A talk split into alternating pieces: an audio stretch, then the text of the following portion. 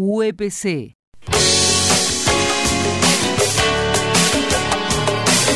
Semana a semana nos ocupamos de estos encuentros entre docentes, las particularidades que tienen cada uno. Hoy vamos a hablar con Florencia Ortiz, que es eh, doctora en semiótica, docente, investigadora de la Facultad de Filosofías y Humanidades de la, Universidad Nacional, eh, integrante del CEDILIG.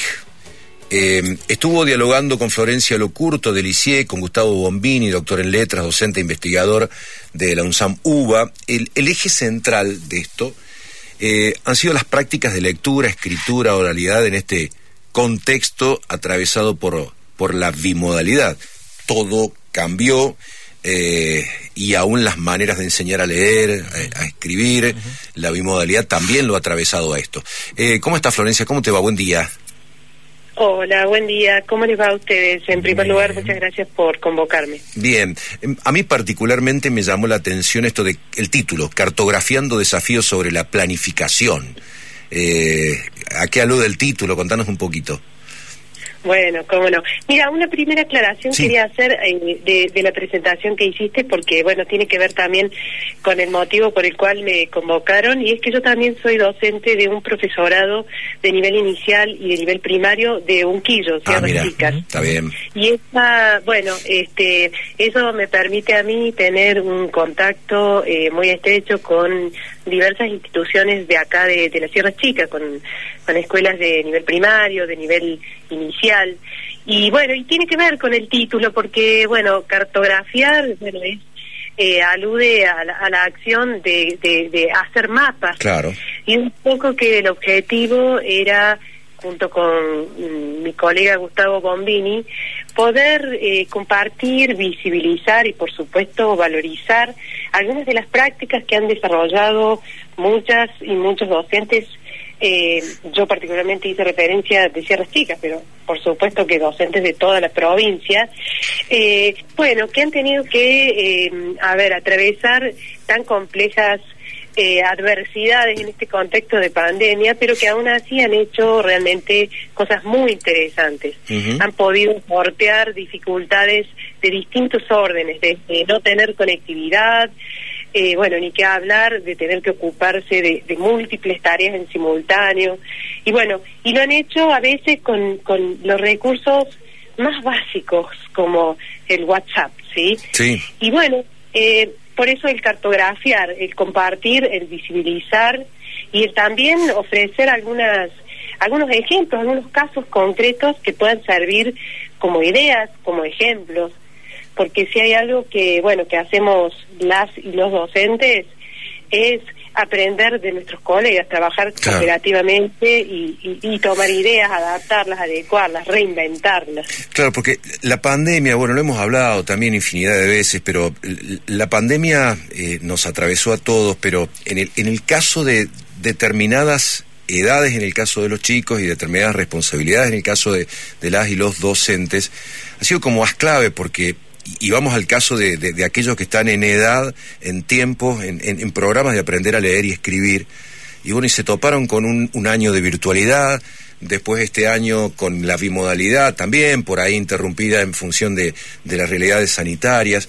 ¿Cómo, ¿Cómo han logrado atravesar esto y qué es lo que más te ha llamado la atención de estas, de estas experiencias a las que vos hacías eh, alusión? Bueno, mira, te, voy a eh, voy a responderte a la pregunta yendo al, al grano. Eh, lo que más me ha sorprendido, en realidad no me ha sorprendido, sino que me sigue movilizando es el compromiso humano, político y pedagógico de docentes que hacen todo lo que está a su alcance por sostener vínculo pedagógico con las y los estudiantes, con niñas y niños que están aprendiendo a leer y escribir y que necesitan un acompañamiento eh, muy cercano y sobre todo muy amoroso.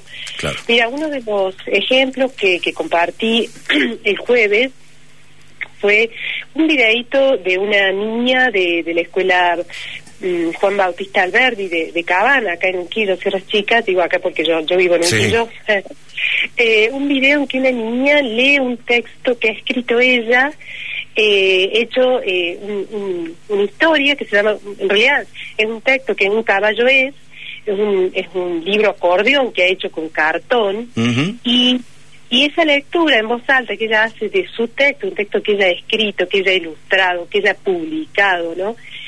Bueno, ese video, bueno, es realmente eh, emocionante, no dura más de un minuto, pero hay todo un proceso por detrás de esa producción eh, que podemos compartir, en el que hay una docente que pensó una estrategia, que le acercó a esa familia un tutorial, una idea, un, un audio, una videollamada. Bueno, hay toda una serie de, de acciones que ha hecho una docente en una institución ¿sí? para arribar a ese producto final, que es un texto escrito por una niña de seis años.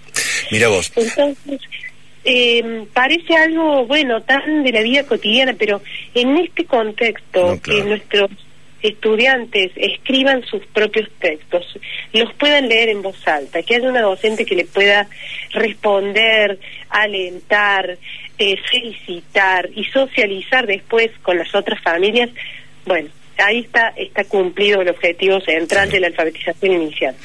Eh, ahí contás un, caso de una experiencia linda, una experiencia que podríamos calificar de exitosa. Ahora, hay, hay una realidad, bueno, vos lo sabés mejor que, que, nadie, obviamente, mucho mejor que yo, pero volvemos a este, a este, a este momento tan clave en la, en la historia de cada una de las personas, que es el de aprender a leer y escribir, que en la normalidad es un proceso colectivo, más allá de las particularidades de cada chico, bueno, lo intentan juntos en el aula, junto a la docente, junto al docente.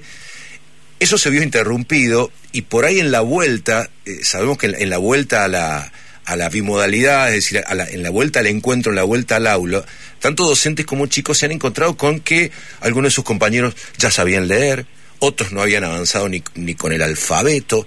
Digo, porque no hubo una, si bien hubo virtualidad, esa construcción colectiva de alguna manera se interrumpe en la, en la, virtualidad, la construcción colectiva de aprender a leer y a escribir en un mismo espacio, juntos, más allá de que algunos vayan más rápido que otros. ¿Cómo, ¿Cómo, han logrado superar eso? Vos utilizaste la palabra compromiso político y, y, y ser amorosos con esos chicos. debe pasar por ahí también, ¿no? Sí, totalmente. En realidad, vos sabés que ese ese ritmo desacompasado, ¿no? De, de, entre eh, los compañeros y las compañeritas, eh, entre un docente que, que, que digamos va va reconociendo distintos ritmos en ese aprendizaje, eso ya está en la presencialidad. Pero sin duda eh, la virtualidad y la bimodalidad lo agudizó, porque como vos decís, ese tiempo compartido eh, de estar todos juntos en un aula y escuchar todos juntos y acompañarse, evidentemente traccionaba para que ese ritmo colectivo promocionara aprendizajes en conjunto, ¿no? Eso no estaba antes, pero sí, tenés razón, la bimodalidad lo agudizó, lo mm. Y bueno, mm, yo creo que, insisto en esto, en, en la creatividad y en buscarle la vuelta eh, de muchas y muchos docentes que han tenido que aprovechar, primero han tenido que readaptar, porque el año pasado con la virtualidad exclusiva, eh, bueno, adaptarse a esa condición. Ahora, con el ritmo que impuso la bimodalidad, de nuevo adaptarse y pensar secuencias distintas a las del año pasado. Secuencias que a lo mejor empezaban en la virtualidad y a la semana siguiente la presencialidad se retoman. Entonces, bueno, vuelta a aprender todo de nuevo, ¿no? O sea, nos ha obligado a, aprender sobre la marcha, a tomar decisiones sobre la marcha, ¿sí? Pero, pero siempre pensando en, en atender esos procesos que, como vos bien dijiste, son tan disímiles, son tan diferentes. Y necesitamos que sean diferentes todos juntos, estando en una aula. Entonces, bueno eh, reproducir esas condiciones en la virtualidad, por supuesto que es sumamente difícil. A ver, ¿qué quiero decir con esto? Eh, eh, nuestra la naturaleza de nuestro trabajo, nuestros objetivos, se pueden cumplir en la presencialidad. Necesitamos habitar las aulas. Creo que si hay algo que nos ha dejado la pandemia es ese mensaje más claro que nunca, ¿no? Necesitamos estar en las aulas. ¿Y qué, qué recomendarías hasta que eso ocurra en esta segunda etapa, en esta segunda secuencia? La primera fue la virtualidad plena, esta es la bimodalidad. Bueno, hasta llegar a esa a esa, esa, ocupación plena de las aulas, o que ojalá llegue cuanto antes, pero no no depende de no depende de los docentes ni de los directores, depende de la realidad sanitaria. ¿Qué, qué recomendarías mientras tanto? Bueno, es una buena pregunta, sin duda, porque necesitamos eh, respuestas concretas en este contexto, que nos den ideas concretas, claves y claras. De acuerdo totalmente con vos. Mira, una recomendación de orden general que en realidad no, a ver, que no suene como receta ni mucho menos, porque si hay algo que no hay en nuestro trabajo son recetas. No hay recetas. Hay ideas que se pueden adaptar, readecuar, etcétera, etcétera. Mira, hay un criterio que, digamos que no lo digo yo, sino que también muchos especialistas, menos es más. Mm. ¿sí? Eh, llenar de tareas a nuestras y nuestros estudiantes no tiene sentido. O sea, creo que hay que nuevamente revisar qué decidimos que sea lo prioritario, ¿no? Por ahí una secuencia corta, pero bien pensada, con recursos eh, interesantes, atractivos, eh, que se educan a los que les den ganas, porque acá lo que hemos perdido es también el, los modos de motivar nuestras clases. Entonces, por ahí, una secuencia corta donde podamos leer un texto, mandarles un audio con nuestra propia voz, que los chicos nos puedan sentir cerca, nuestras miradas, un videíto, un audio a través de del WhatsApp, del aula virtual, de, sí, pero que, que, los chicos sientan que nosotros estamos cerca y que esa ese recurso que uno pueda compartir se pueda eh, se pueda trabajar sobre él, se pueda volver sobre él, es decir, secuencias cortas, pero que tengan actividades significativas, que nos permitan socializar las producciones. Estoy dando así como... No, está bien, está bien. Pero, bueno. por ahí, en, un momento de la virtualidad, pecamos de llenarles de actividades a los chicos. Claro, claro. Y la virtualidad es la virtualidad, es otra, es otra cosa.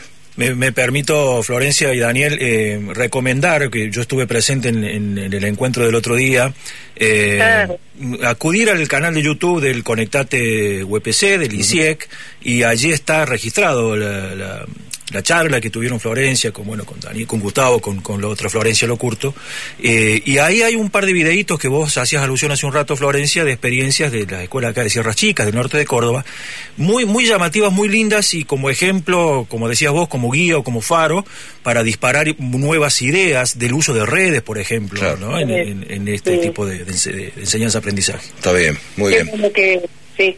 Sí, sí, sí. Bueno, gracias por recomendarla. ahí está. Florencia, eh, ha sido muy agradable la charla con vos y bueno, eh, ahí está la recomendación que hacía Oscar y que vos apoyabas de, de revisar en el Conectate UPC esto que ha sido el encuentro de los otros días, ¿sí? Bueno, muchas gracias entonces.